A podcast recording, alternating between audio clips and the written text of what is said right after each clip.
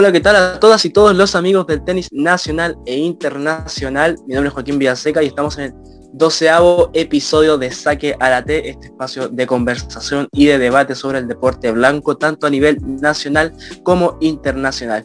No estoy solo, me acompaña nuestro gran eh, amigo Samuel Miranda. Samu, ¿qué tal? ¿Cómo estáis? Bien, bien, Joaquín, ¿cómo estás tú? Todo bien por acá, celebrando. Lindo, lindo día nos dio hoy día el tenis, ¿no? Sí, un, día, un buen día para el tenis chileno. Un, buen fin de semana en realidad. Un buen fin de semana para el tenis chileno. Lindo fin de semana en todo, a nivel profesional, a nivel juvenil. Ya vamos a ir hablando un poquito de todo. Y estamos grabando esto mm, una horita después de que finalizó el partido de Medvedev con Opelka en la final del Masters de Toronto y vamos a ver también a conversar un poquito lo que dejó el torneo canadiense, pero no podemos eh, no comenzar con la noticia de la semana, probablemente también una de las noticias del mes y por qué no del año, que es el título de Tomás Barrios en eh, Alemania. Ayúdame con el nombre del Challenger, 80 de Mirsbuch, si mal no estoy. Sí, Mirsbuch. Mirsbuch. Entonces ganó 7-6, 6-3 a Juan Manuel Serundolo, el argentino que viene de un gran año, un gran año, el joven, el joven, el menor de los Serundolos, si mal no estoy, el otro es Francisco. Eh, primer Challenger, como digo, después tuvo tres finales.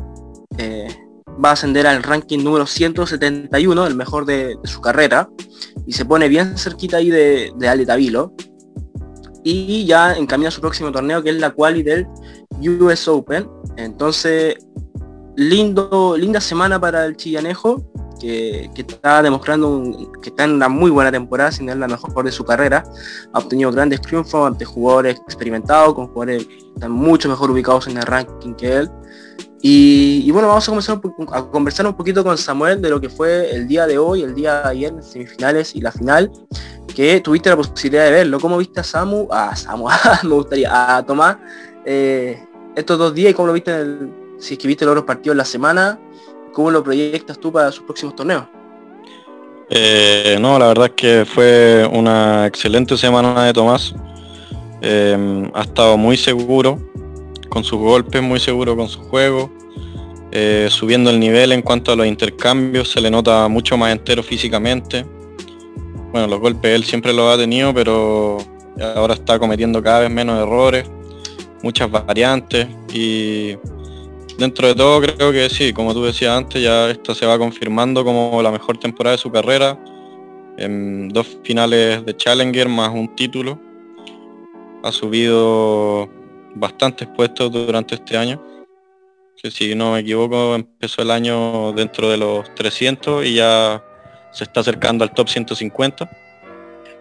Y sí, muy destacable. Hoy día fue, jugó un partidazo, eh, mandando con su revés imponiendo su ritmo, conectando tiros ganadores tanto de la derecha como con el revés, cruz, tanto cruzado, paralelo, drop shot, subió a la red, está subiendo muy muy bien a la red, jugando de muy buena forma las voleas, eh, está sacando bien, no, haciendo, no está haciendo un gran número de aces, pero sí está sacando muy bien con buenos porcentajes de primer servicio y sobre todo con cabeza, cada vez eh, mejorando más a nivel táctico, Hoy día se impuso en un partido que en el papel era muy complicado porque ser un dolo es, un jugador que te hace jugar hasta el último punto, que te hace esforzarte y, no da ninguna pelota por perdida, así que creo que este partido en cierta forma es consagratorio, sobre todo considerando que ya había alcanzado dos finales.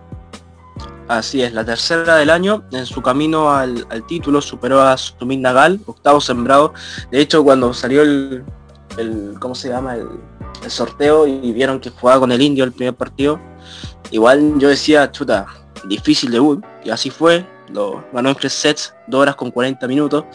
Después tuvo un poquito de, fortuna, ya que el español Nicola, Nicola Kuhn se, retiró, avanzó por walkover eh, eh, Tomás Barrios. Luego en cuartos de final jugó un gran partido ante el primer sembrado, creo que una de, sus mejor, una de las mejores victorias de su carrera en temas de ranking de rival, el alemán Daniel Altmaier, eh, en tres sets. Después las semis contra Robin Haas, un experimentado jugador. No sé qué mejor ranking tuvo, pero sé que es top 50, top 40, top 30. ¿Cuánto fue Robin Haas? Robin Haas eh, sí o sí fue top 50, pero yo me atrevería a decir que fue top 30. Y sí fue campeón ATP. Sí, también, también. Y jugó varios partidos en ATP 500, Master 1000 y no, es un, jugador muy experimentado que no está en su mejor nivel o, en su mejor momento, está 220 y algo de ranking, la verdad. Bueno, lo ganó en tres sets. ¿Cuánto? Está en, el, está en el ocaso de su carrera. Su mejor ranking fue 33 y tiene dos títulos ATP, Kitzbühel el 2011 y Kitzbühel el 2012, años consecutivos y tres finales también todas en arcilla, así que es un buen jugador en la superficie y a pesar de que está lejos de estar en su mejor momento, sí era un rival sumamente complicado. Igual, O sea, yo creo, bueno, o sea, obviamente la victoria hoy día es muy destacable, pero para mí al menos eh, la victoria más destacable de la semana y la más reseñable es la de la que le ganó al Mayer, que venía con un nivelazo hizo semifinales ATP en torneos consecutivos, tanto en UMAC como en Kitzbühel. Y ya estaba logrando muy buenos resultados a nivel ATP, por lo tanto es un, un triunfazo para Tomás. De hecho, si mal no recuerdo, eh, el Roland Garros 2020, le ganó a Mateo Berretini por lo que es un jugador que ya, o sea, es un jugador de jerarquía. Tiene 22 años, probablemente si en el ranking congelado ya estaría dentro del top 100 y que Tomás le haya ganado a un jugador de esa jerarquía y le haya jugado de tú a tú todo el partido, demuestra que ya él está preparado para, para empezar a, jugar a, ese nivel, a, un nivel por encima del nivel Challenger. Claro, también ganó un Challenger este año, eh, hace jugando el 10 de julio en, también en Alemania. Viene jugando muy bien y, claro, fue un bonito triunfo. Destaco también mucho eh, de Tomás y no sé cómo habrá quedado después. No sé si alguien le ha preguntado sobre el físico. Jugó uno, dos, tres partidos a tres sets. De hecho, sumó 2 horas 40 en el primer partido.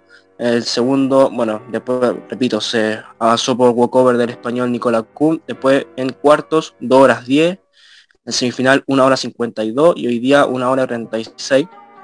Eh, se destaca que hoy no perdió ningún set, eso es muy bueno. Y no sé cómo habrá quedado de físico.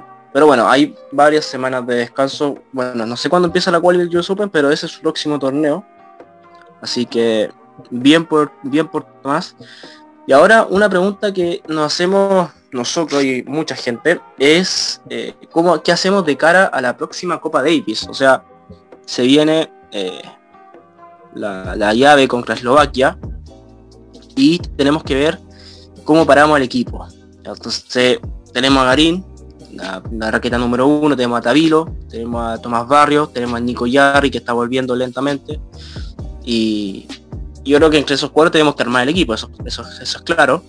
Entonces yo quiero plantear esta pregunta, que muchos se la han hecho, repito, cómo armamos el equipo de Copa Davis para la serie ante Eslovaquia, considerando que la superficie es eh, cancha dura bajo techo, hard indoor. Entonces, eh, voy a preguntarte a tu opinión primero, Samuel, después voy a dar la mía sobre quién consideras tú que tienen que ser los, los singlistas primero y los doblistas en la serie ante Eslovaquia. A ver, mira, la verdad yo creo que bueno, no, no hay duda de que la raqueta número uno tiene que ser Cristian Garín. Él tiene que ser el singlista uno. Yo creo que, bueno, es, un, muy bonito dilema que va a tener el capitán de Copa Davis, quién tiene que ser el segundo singlista. La verdad es que, bueno, generalmente eso funciona por ranking. Nosotros no hemos tenido a Nico Yarri en Copa Davis desde después de la sanción. Así que la verdad es que no, hemos podido saber cómo se va a conformar el equipo, ni, ni tampoco hay una, hay una proyección clara se ha visto mucho el debate en las redes. Yo creo que por momento de forma, probablemente debería ser Tomás el segundo singlista. Por ranking debería ser Alejandro Tavilo. Si es que no pasa, si es que Tomás no lo alcanza en el, en el ranking, de aquí a, que termine, a que sea la serie de Copa Davis, que no, sé bien cuándo, en septiembre. Sí, en septiembre. En septiembre. Eh, debería ser Alejandro, si es que no. Y bueno, también está el peso de que todos sabemos que Nico Yarri tiene un ranking que que no, no es el ranking, no es su ranking su mejor ranking, su ranking real es, un ranking mentiroso, aunque también sabemos que no está en su mejor momento Nico Yarri, no, no, está reflejando eh, el tenis que él realmente tiene y lo, que hemos visto en su mejor momento. Sí es cierto que por sus por características de juego y por la superficie y las condiciones en las que se va a jugar la serie, quizás eh, favorecería que fuera Nico el segundo singlista, por su servicio sobre todo porque como es Hard va a ser una base muy importante el servicio.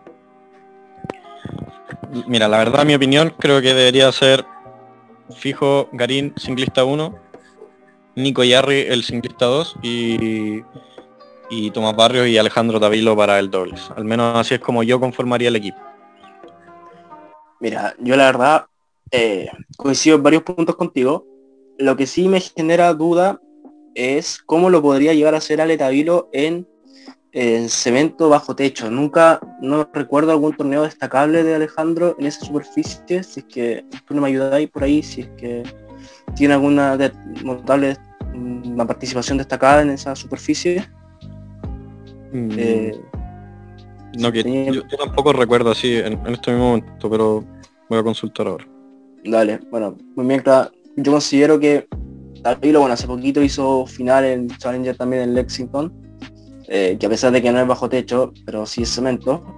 Eh, también tengo, tengo dudas también la eh, altura también allá en, Eslovaquia, no sé a qué altura se juega.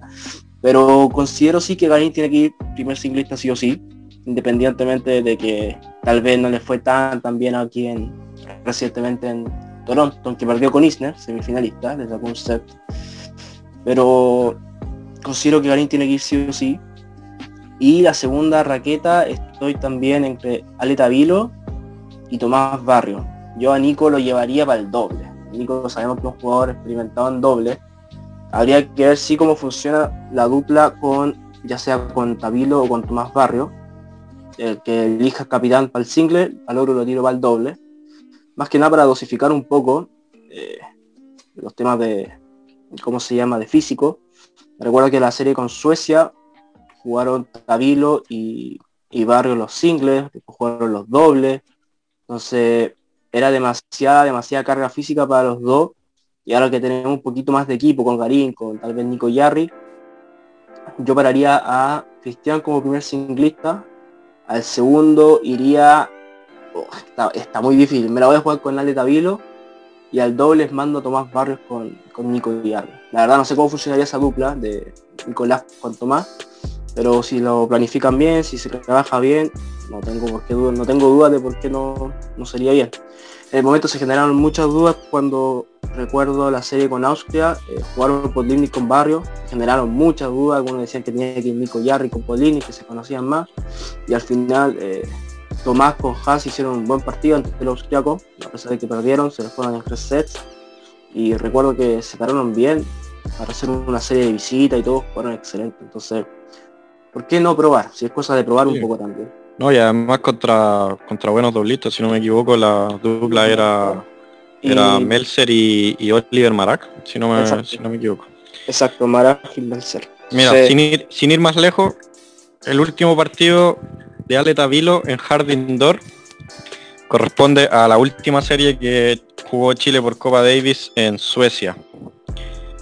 Fueron dos partidos que jugó en Hard Indoor. El primero se lo ganó a Elías Imer 6-4-6-3 y el segundo partido lo perdió con el hermano de Elías, Mikael Imer, que perdió 6-3, 5-7, no, 6-3, 5-7 y 3-6. Pero eso en todos los circuitos, porque yo me recuerdo que Hano jugó un Challenger que perdió en un partido con Go Soeda, el japonés. Y creo que también era Harindor esa weá. Pero no me acuerdo bien. Pero bueno. Y, no, y creo que vino después de la. Creo que fue este año, el año pasado. no me acuerdo. Bueno. Pero la cosa es que. que que bueno, tiene registro reciente dentro de todo en cuanto a tenis, obviamente esto fue hace mucho tiempo, el año pasado fue en 2020 antes de la pandemia, ¿cierto? Sí, exacto, en marzo. se, ve lejano, en el calendario, pero en cuanto a torneo, considerando que el año pasado casi ni hubo tenis, eh, no se ve tan, tan, tan lejano. Claro, Istanbul. Challenger ¿Istanbul? Istanbul a principios de este año. Fue su último partido en, en Jardín Dor, se me había pasado aquí. Contra Gozo Eda perdió 6-3-6-3. Claro. Pero creo que fue uno de los primeros torneos del año para él, ¿o no? Si mal no estoy también ahí. Sí, de hecho fue a principios de enero. Fue el primer torneo del año. Claro, entonces venía tal vez fuera de ritmo y se le puede llegar a entender, aunque Soeda igual era un jugador que se le podía ganar por la... no, o sea, igual como todos los japoneses es un buen jugador de pista indoor. Pero claro, igual, bueno, está la duda ahí. No, la verdad es que ninguno de los de los jugadores que tenemos en nómina tiene un, rendimiento especialmente destacado en, en Hard Indoor y al final es como alguno va a tener que jugar, a pesar de que ninguno es especialmente bueno en esa superficie. Eh, Garín, si no me equivoco, su mejor resultado son, no sé si cuartos de final o semifinales en Amberes. Bueno, después los cuartos de final en París, el Master. y por ahí también el triunfo que le sacó a Struff en la Copa Davis. También. Eh, pero bueno, va a ser un, bonito, una bonita, ¿cómo fue que lo planteaste? Un bonito problema, una bonita duda que va a tener el capitán Masu. Un bonito dilema bonito dilema eso era.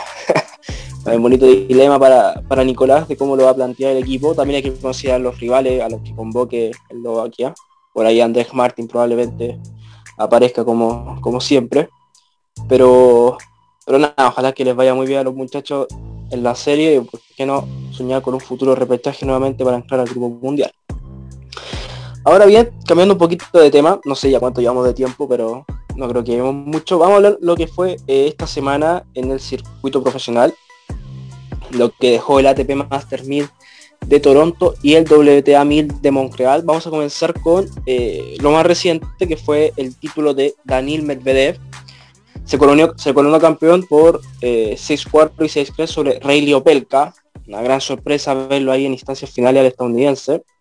Tercer título en singles para el ruso este año. Cuarto, si consideramos la ATP Cup. Eh, que se jugó a inicios de, este año, cuando superaron a Italia. Quinta final más también en su carrera, de su cuarto título, y es el primer ruso en ganar Toronto desde Marat Safin en el año 2000. ¿Tú eres fanático de Marat Safin, no? Sí, sí, uno de mis jugadores favoritos de la década entre el del 2000 2010. Un, un, espectáculo Marat Safin. Sí, yo me acuerdo que lo tuviste varios, varios tiempo como foto perfil de, de Twitter. Y no, uno, de hecho, es de los pocos jugadores rusos que me gustan, porque por lo general no, soy muy fan de los rusos, pero Marat Safin es una de mis debilidades, por extremadamente bueno. Sí, era un gran jugador, eh, Marat. Primera ronda, eh, Medvedev tuvo libre, segunda ronda enfrentó a Bublik, le ganó al kazajo que ya han jugado muchas veces últimamente. Tercera ronda contra James Duckworth, el australiano en cuartos de final a Hubert Urkach, en semifinales a John Isner, el verdugo de Cristian Garín, y la ya comentada final ante Opelka. Yo no sé si tuviste la posibilidad de ver la final, Samu. Eh, no, no, no, pude ver la final porque no, no estaba operativo. De Medvedev sí pude ver durante la semana eh, los octavos de final contra Duckworth, el primer set contra Bublik y vi el partido entero contra Huber Hurkacz, que fue un, un partidazo y que de hecho jugó mejor el polaco, pero por cosas de cosas del tenis terminó ganando Medvedev al final, a pesar de que las estadísticas son totalmente favorables a Huber. Eh, pero no, no pudo imponerse los tiebreaks el polaco. Sí, no, y hoy día ante Opelka Medvedev se notó un tipo muy con mucha experiencia en esta instancia y considerar que Opelka es su primera final de, de Master. Y, por ahí también le pillaron mucho los nervios, cometió un par de dobles faltas, que uno con o sea, Opelka, Isner, jugadores así que a veces cometan doble faltas, a veces complicado, no se da mucho que digamos, pero hoy día cometió eso, la, derecha se le quedaba muy corta, eh, cometió errores infantiles, a veces no sé, cancha completamente sola, la mandaba ancha. Y por ahí Medvedev también estaba muy inspirado en su nivel. O sea, yo recuerdo un punto, creo que fue en el segundo set, un puntazo que, se lo sacó y estaba en un gran momento ruso. De hecho, lo tengo como serio candidato al US Open. y por qué no a Cincinnati considerando que no va Djokovic, no va ninguno de los jugadores grandes. Y para el US Open lo veo bien claro, o sea, hizo final del 2019, si mal no estoy, contra Rafa Nadal en 5 sets, ganándose el público en contra por el momento. Y un jugador que en esta parte del año llega muy inspirado, llega muy firme. Eh, ya lo hizo el año pasado, creo que su primera final de, de Master 1000 fue en Toronto o en Cincinnati, no me acuerdo bien. Montreal, Montreal. Montreal fue en ese momento, claro, van cambiando. Montreal, que fue cuando perdió con Djokovic, si mal no estoy. Entonces, con Rafa. fue? Sí, con Rafa. Con Rafa, vale. Y ganó, y ganó Cincinnati al torneo siguiente. Claro, entonces está mostrando un, muestra un buen nivel en esta, en esta etapa del año el ruso y lo veo bien serio para el, para el US Open. De hecho, no me acuerdo el año pasado el US Open 2020 cómo le fue. Se perdió en semis, en cuartos, no, no me recuerdo contra quién, contra Timpo, ¿no? Si mal no estoy. Perdió en semifinales contra Team en, en tres sets. No, no recuerdo el marcador exacto, creo, si no me equivoco creo que fue 7-6, 6-3, 6-4, pero no estoy seguro. Ya, pero fue contra Dominic Team que al final terminó siendo campeón. Entonces, yo tiro al ruso muy, en muy buen momento. O sea, sigue ahí firme en el segundo lugar. No sé a cuántos puntos de, de Djokovic, pero está bien ahí parado. Y, y lo tengo como serio candidato. Yo no sé cómo, cómo habéis visto a Medvedev ahora de cara a la última parte del año, ya considerando que, que no hay gira asiática nuevamente por, por segundo año consecutivo. ¿Cómo, cómo lo veis también para el, para el Master de Londres, que probablemente si es que no está clasificado va a clasificar sí o sí? ¿Cómo, cómo lo veis tú para esa, para esa fecha? Mm, la verdad es que, mira, esta es la parte del año donde este jugador se prende. Bueno, aparte de la mini gira de, de cemento que hay a principio de año con los dos Master Milan, que este año solo estuvo Miami, y lo que puede hacer en la gira, en la corta gira de césped. Eh, esta es la mejor parte del año para Medvedev, eh, la superficie en la que se siente más cómoda. Eh, bueno, en 2019 hubo gira asiática y, logró dos Master 1000, el primero en, Cincinnati en la gira americana y después Shanghai. La pista dura se le da muy muy bien, es su mejor superficie, está claro eso. Eh, siempre va a ser favorito, uno de los favoritos al título. Probablemente era el, primer favorito para ganarse Toronto y es el primer favorito para ganarse Cincinnati. Tiene que revalidar el título, es campeón defensor. Em, para mí, no sé, bueno. Honestamente, creo que está peleado igual. Está peleado porque. Porque igual hay otros jugadores que no, no han empezado la gira. Está Alex Zverev, que si no me equivoco va a jugar ahora en, en Cincy. Eh, te, eh, confirmo el tiro. Pero claro, no juega de los Olímpicos. No, no juega de los Olímpicos. Mm, está Djokovic igual. Djokovic para mí es el candidato número uno a ganarse el US Open. Pero sí, hay que ponerlo como un candidato serio. Bueno, ya se sabe que hizo final y semifinal, así que ya sabe lo que es estar en rondas finales ahí. Y yo creo que, o sea, ya es un grandísimo jugador, tiene cuatro Master 1000, se ganó las finals, la ATP Cup con Rusia. Y ganarse el Grand Slam ya sería ponerle el broche de oro y, ya la consolidación total de su carrera, primer Grand Slam. Y creo que él va a ir con todo y con todo el hambre a, tratar de lograrlo. Yo es un jugador de otra clase. Yo la verdad no disfruto mucho del juego de MPD, pero hay que reconocer que es un grandísimo jugador y un fuera de serie y al, al torneo que vaya en realidad es candidato siempre. Da lo mismo la superficie. Porque por algo, por algo es el 2 del mundo. Sí, claro candidato para el US Para mí en segundo lugar o tercero quizás, dependiendo del estado de forma de Zverev. Claro, que debuta en Cincinnati en segunda ronda, primera ronda obviamente la tiene libre, tercer sembrado y juega contra el ganador del duelo entre Nishioka, que viene de la quali, y el sudafricano Lloyd Harris, que también viene por ahí bien prendido cuando eliminó a, Rafa en Washington. Así que eh, va a ser un bonito duelo si es que gana eh, Harris antes Zverev, va a ser un muy bonito partido. Pero claro, el alemán que viene de ganar lo olímpico, su primer torneo desde ese campeonato, vamos a ver cómo llega. Eh, y también hay que considerar, por ejemplo, los niveles de Berretini, que también creo que es su primer partido desde los Olímpicos, si mal no estoy, me confirmáis. O jugó, o jugó, no jugó Toronto Berretini. No, Berretini tampoco, Berretini se bajó de, de Toronto. Y tampoco jugó los Olímpicos. Desde Wimbledon que no juega Berretini. Ah, de Wimbledon, Wimbledon, no, nada que ver los Olímpicos, claro, desde Wimbledon. Eh, entonces también su partido mucho tiempo, ah, mucho tiempo, ¿cuánto? Un mes y medio por ahí. Entonces también, también eh, va a ser muy bonito eh, volver a verlo, recordar que Berretini fue semifinalista de US Open. Y, nada, bueno, ya vamos cambiando un poquito, nos, nos, vamos de Toronto a Montreal y vamos a hablar de una de las sorpresas, si por así decirlo, nadie, nadie se imaginaba que iba a salir campeona Camila Giorgi, la italiana, superó por 6-3, 7-5 a Pliskova. Tercer título en su carrera, había ganado dos WTA 250 antes, y este es su primer WTA 1000. Asciende a la posición número 34 del ranking de la, WTA, un gran ascenso, creo que ella está por el 70 y algo, y ahora se mete entre las 35 mejores del, ranking de la WTA, confirmo inmediatamente. Estaba a 71 y ahora va a ascender al 34. Eh, tuvo un bonito camino al título, la verdad. Tuvo grandes victorias con grandes jugadoras.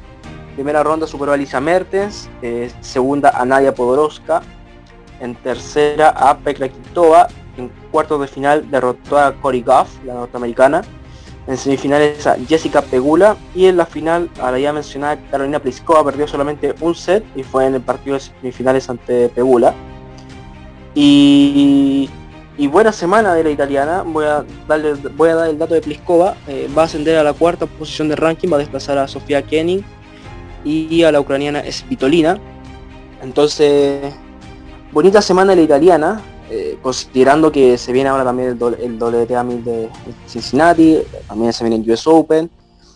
Y, viene en un buen momento, la verdad. O sea, como digo, al principio nadie pensaba que, que, que Camila iba a, ganar un dolete a mil. O sea, al principio sí en su carrera porque fue una muy buena jugadora. De hecho es una gran jugadora. Pero no esperábamos que fuera en este torneo. O sea, no, me imaginaba tal vez a Zabalenka que, que perdió en, semifinales. O a la misma Pliskova que también venía jugando bien y yo pensé que tal vez se metía.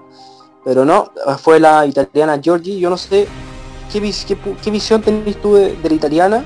Eh, ahí que tiene por ahí hace un, hace un tiempo tuvo una, una situación ahí con el, entrenador, con una umpire, no, me acuerdo en qué, en qué lugar, en qué torneo, que parece que el, la umpire le llamó a, seguridad para que estuvieran echando un ojo al papá, al entrenador de la Camila George, no, no sé si recordáis ese momento.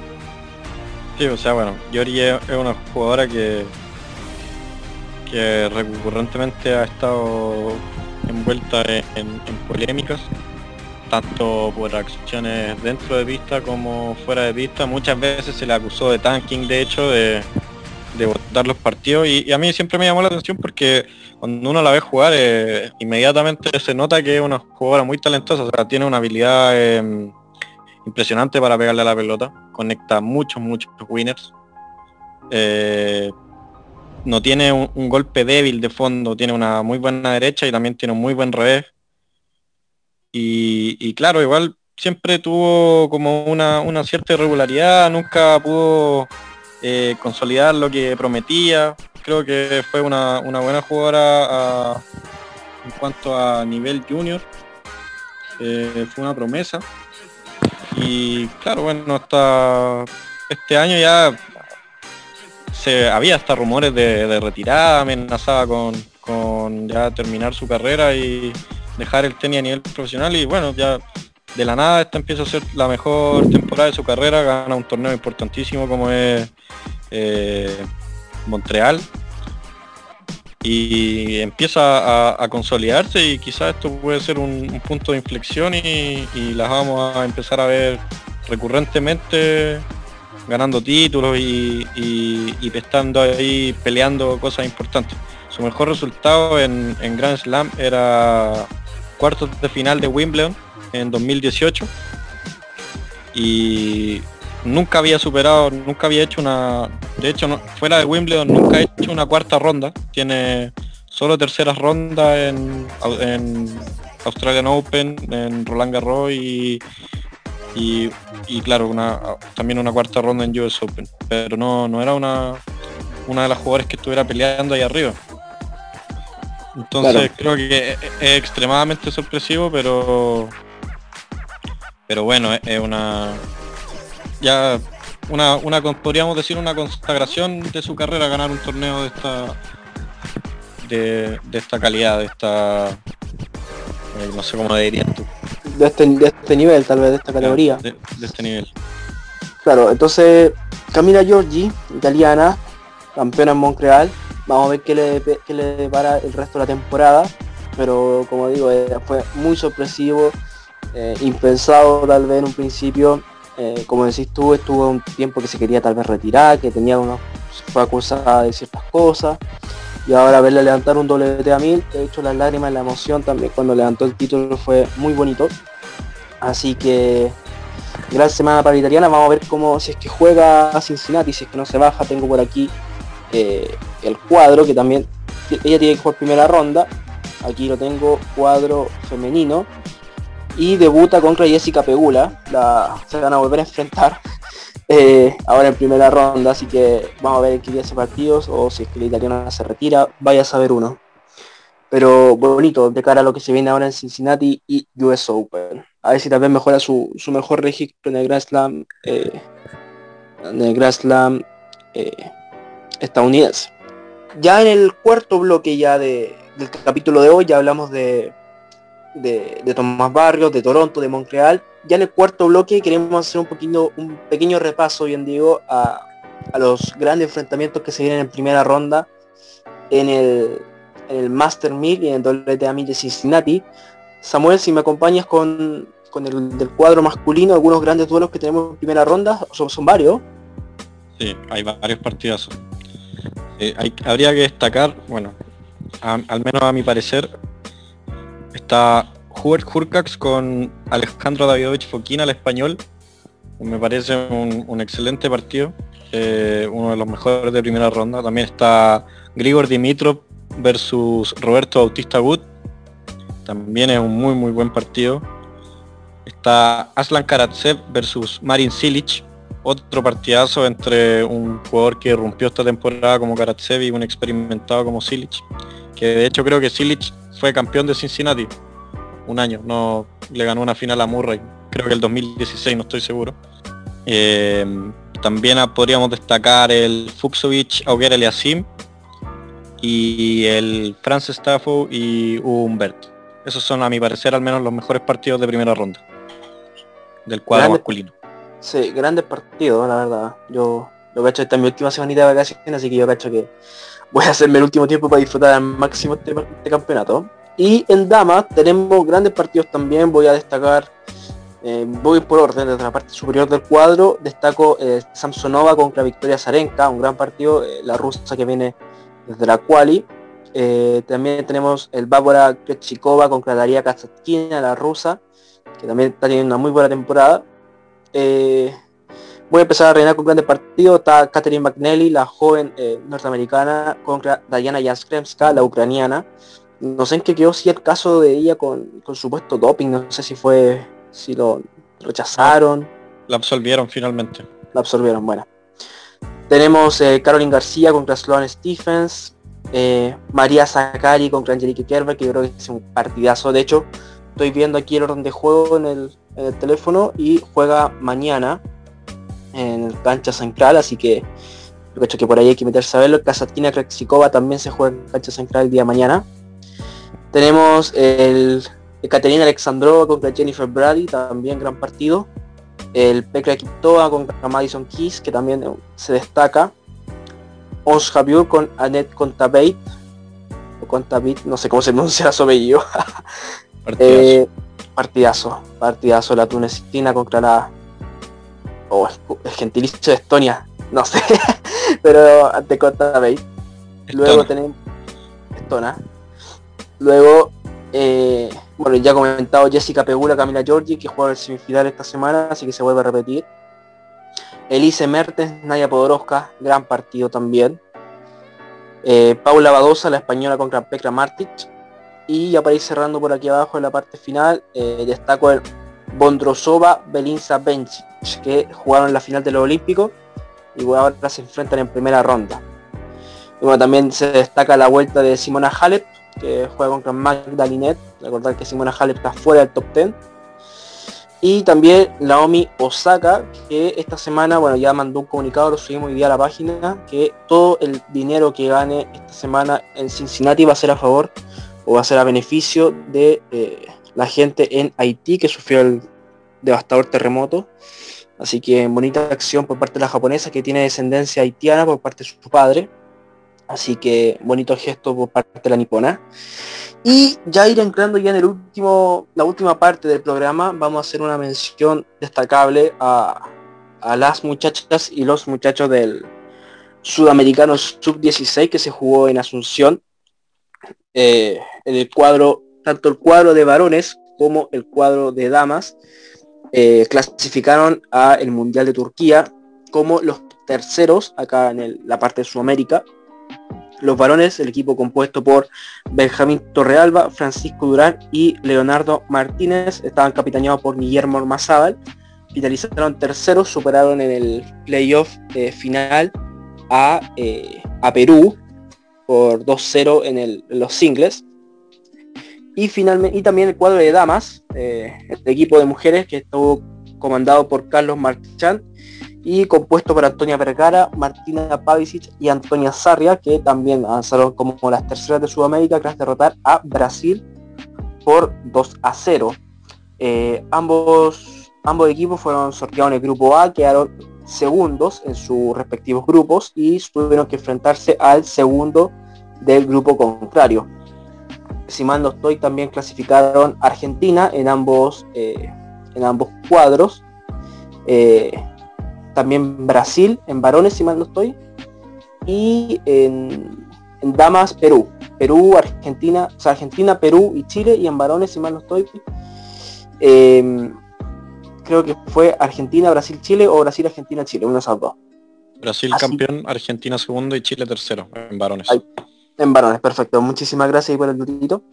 Así que gran semana de parte de, de, los juveniles de nuestro país, representando muy bien, ya lamentablemente en el sudamericano sub-12 y sub-14 no tuvimos mucha suerte, pero aquí en el sub-16 la camada de jugadores promesas de nuestro país lograron sacar la cara por, eh, por Chile, en especial las damas, que es un equipo que se ha estado consolidando desde hace mucho sudamericano, en especial la Anto Vergara con la Marti Pavicic, que jugaron sudamericano sub-12, los sub-14 y ahora un sub-16, es muy destacable juegan el Mundial en Turquía, en Antalya, la semana de septiembre, si mal no estoy el 26.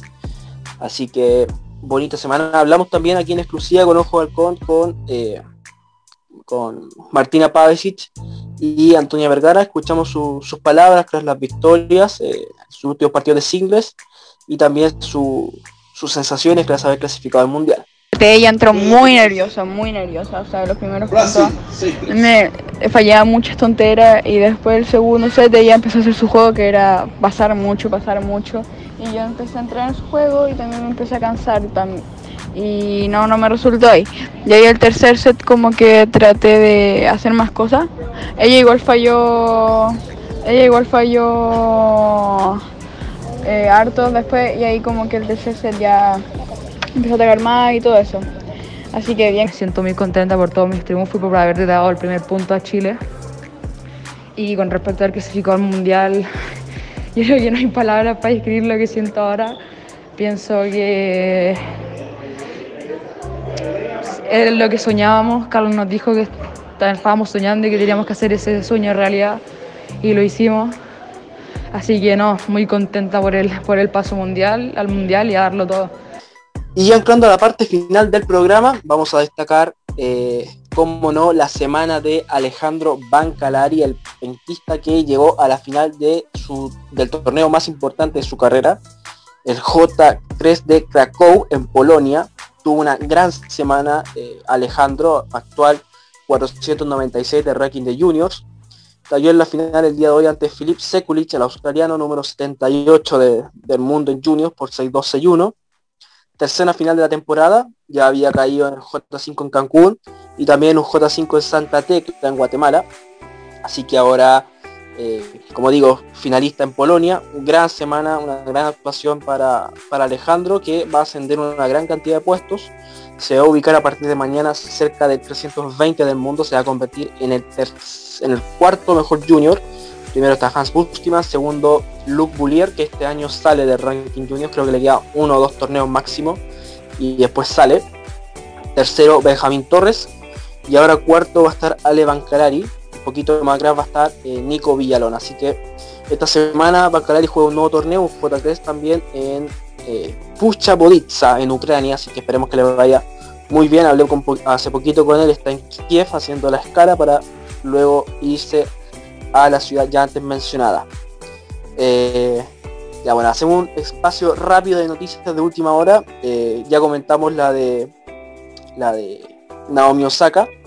Y también lo de Federer, que hoy día subió un video, una actualización a su Instagram, a su Twitter, que va a operarse nuevamente en la rodilla, meses nuevamente que va a estar fuera del circuito, probablemente lo que queda de año ya no va a jugar.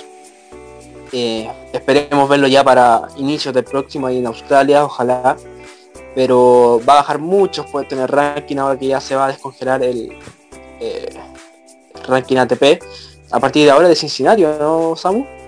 Sí, exacto. Desde el, para ser exacto, desde final de Cincinnati, creo, 23 de agosto se descongela el ranking. Así, entonces va a bajar muchos puestos Roger, pero bueno, es lo que se tenía que ver tarde o temprano.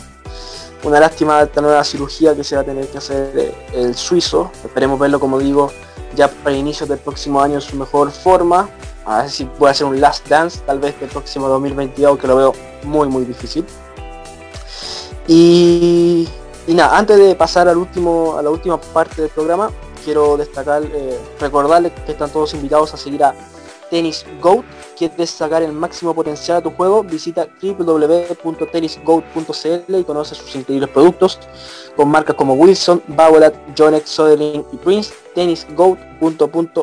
Sumamos. Además los dejamos invitados como siempre a revisar su página web y en nuestro perfil en Instagram tienen la última columna de opinión, una nueva sección que habla eh, que iniciamos el día de ayer sábado de la mano de Matías Aravena, que le mandamos un gran saludo es sobre respeto, presión y redes sociales. Están todos invitados a verla en nuestro Instagram y dejar sus comentarios sobre qué les pareció y sus opiniones, obviamente. Si de eso se trata una columna de opinión para que todos podamos debatir en una sana convivencia. Ya para ir cerrando, es como cuarta vez que digo eso, pero vamos a nombrar el calendario del tenis chileno de esta semana. Eh, recordamos, Cristian Garín juega en singles y en dobles en Cincinnati. Bueno, en dobles ya cayó eh, junto a Public y en singles debuta con Tommy Paul. En Cincinnati también en doble también juega en dobles Alexa Guarachi. Challenger 80 de Luedechsein en Alemania, no sé si pronuncié en la ciudad, juega Nico Yarri. Eh, hoy día cayó la Bárbara Gatica en doble 60 del Sambo Tolomé de Tirajana, está jugando muy bien la Barbaratica, está jugando muchos torneos muy seguido, por ahí también el físico le está empezando a jugar una mala pasada, porque está jugando una muy muy buena temporada, una gran segunda parte del año. También tenemos un M25 en Weberlingen, en Alemania también a Sebastián Santibáñez en la quali que juega mañana. En Bratislava, Eslovaquia, un M15 juega Basti Maya el cuadro principal y Diego Fernández en la quali. En un M15 también en Warmbad Village en Austria juegan Gonzalo Achondo y Guillermo Aracena, el cuadro clasificatorio. Y los últimos dos, eh, bueno, uno digo, fue Eduardo Lacalle, que ya cayó en, Monastir. Y eh, Nicolás Bruna, que juega el M15 en Ondelsal. Si mal no estoy, hoy día ganó la primera ronda de la quali. Así que buen, buen inicio para, para el chileno. Y finalmente en Juniors ya comentamos eh, Alejandro Bancalari en Pursia Boditza, Ucrania. Alessandra Cáceres que juega el cuadro principal de un J2 en Guadalajara, México. Y finalmente eh, Paloma Goldsmith, la jugadora que hace poquito ganó un J4 en Cali, juega el J5 Santa Tecla, uno de sus últimos torneos antes de viajar de vuelta a Chile. La otra vez hablé con ella, me comentó que le quedaba muy poquito de la visa de turistas y ya de que volver a Chile antes de que la sacaran a patada. Así que ojalá que les vaya muy bien a toda esta camada de chilenos y chilenas que nos representan como siempre alrededor del mundo. Samu, tengo por ahí entendido que quería darme algún datito. Claro, esta semana, bueno, eh, para la gente que escucha el, podcast, yo estoy a cargo de la sección de jóvenes promesas, joyitas ODH. Y quería destacar que esta semana hubo, además de, bueno, Tomás Barrio, que salió campeón en, en hubo dos campeones sub-20, de hecho, dos campeones de 18 años eh, en el circuito Challenger, Holger Rune, el danés, eh, salió campeón del Challenger de San Marino venció en la final al brasileño Orlando Luz eh, por parciales de 1-6, 6-2 y 6-3. Consigue su segundo título Challenger con esto y va a ascender aproximadamente al 170, va a quedar cerca por ahí de, Tomás Barrios. Y el otro campeón fue eh, Dalibor Sversina. No, la verdad no, sé cómo se pronuncia muy bien el, apellido, pero es un jugador eh, que rompió hace muy muy poco en el circuito Challenger. De hecho, si no me equivoco, esta es su cuarta participación. Recién debutó eh, a nivel Challenger en el Challenger de Prostejov en junio. Y, bueno, ya, ya consiguió su primer título, venció en la final a Dimitri Popko por 6-0 y 7-5. Así que ahí los checos van sumando otro jugador más interesante, joven, para su repertorio. Ya tienen varios por ahí, Giri Lehechka, Forest, eh, Thomas Machak, que es el que está más arriba, y ahora Dalibor Spersin. Está haciendo un buen trabajo República Checa, ¿eh? esto de sí. los jóvenes. Sí, importante, que hace rato que no tienen un top 100 de garantía desde que se retiró Verdich y ahora tienen una buena camada de, de varios jugadores que ya se están empezando a meter. Sí, buenísimo por el checo. Eh, también destaco lo, el trabajo que está haciendo Samuel en, Instagram, el hashtag joyitas ODH, la sección nuestra, pueden encontrar un gran análisis de cada una de las jóvenes promesas de nuestro deporte. Eh, ya hablamos un poquito de, Flavio Coboli, de, de Dominic Skrike, de, de Shintaro Mochizuki, de Juan Manuel Segundolo, del ya comentado Jorge Run, de Jack Draper y hoy día, bueno, ya cuando estén escuchando esto probablemente ya lo estén viendo, eh, se viene otro, otro tenista, Brooksby, que la viene jugando muy bien, así que todos los días martes y sábado eh, tienen eh, la sección de joyitas ODH en la página para que la puedan ver. También muchas secciones, poder femenino ODH, que también la abrimos hace poquito con Alina Zabalenka para que la puedan ver. las columnas de opinión, como ya señalamos. la sección también de El Camino ODH muchas cositas están en la página y se vienen muchas cosas nuevas también, así que están todos invitados a, seguirnos en nuestras redes sociales, en Instagram, en Twitter. Ya con esto voy despidiendo el programa. Fue un lindo capítulo para haber estado los dos, ¿no, Samu? Sí, un, buen capítulo, buena conversación y, buen contenido. muy, bueno. Es entretenido hablar de tenis eh, un día domingo en la noche, en la tarde Claro, después de semana intensa, porque hubo muchos torneos y, mucho de todo y hubo una excelente semana para el tenis chileno que parecía una mala semana al principio, estábamos todos ahí eh, con las derrotas de Tavilo, de, de, Nico, Yarri, de Cristian, estábamos ahí un poco achacados, pero finalmente fue una, una buena semana, una buena semana en cuanto a tenis chileno. Así es, ojalá que esta semana se repita, que podamos la próxima semana grabar y decir que también sacamos campeón por ahí también del circuito. Pero si no, va a seguir bancando nomás, seguir apoyando como siempre. Eh, Exacto. Así que nada, te dejo para que te despidas, Samu. Eso. Ahí hablamos, Joaquín. Muchas gracias por el espacio. A todos los que nos escuchan, también muchas gracias por estar y por el apoyo. Y bueno, eso. Nos vemos el otro domingo. Nos estamos viendo, nos estamos escuchando ya el próximo domingo. Muchas gracias a todos por, por escucharnos. Eh, síganos en todas nuestras plataformas y cualquier cosa, ustedes saben, nos pueden hacer sus comentarios por Instagram o por Twitter. Somos eh, todo oreja o todo ojos para sus comentarios. Así que eso, que estén muy bien, cuídense mucho y nos estamos viendo. Chau, chau.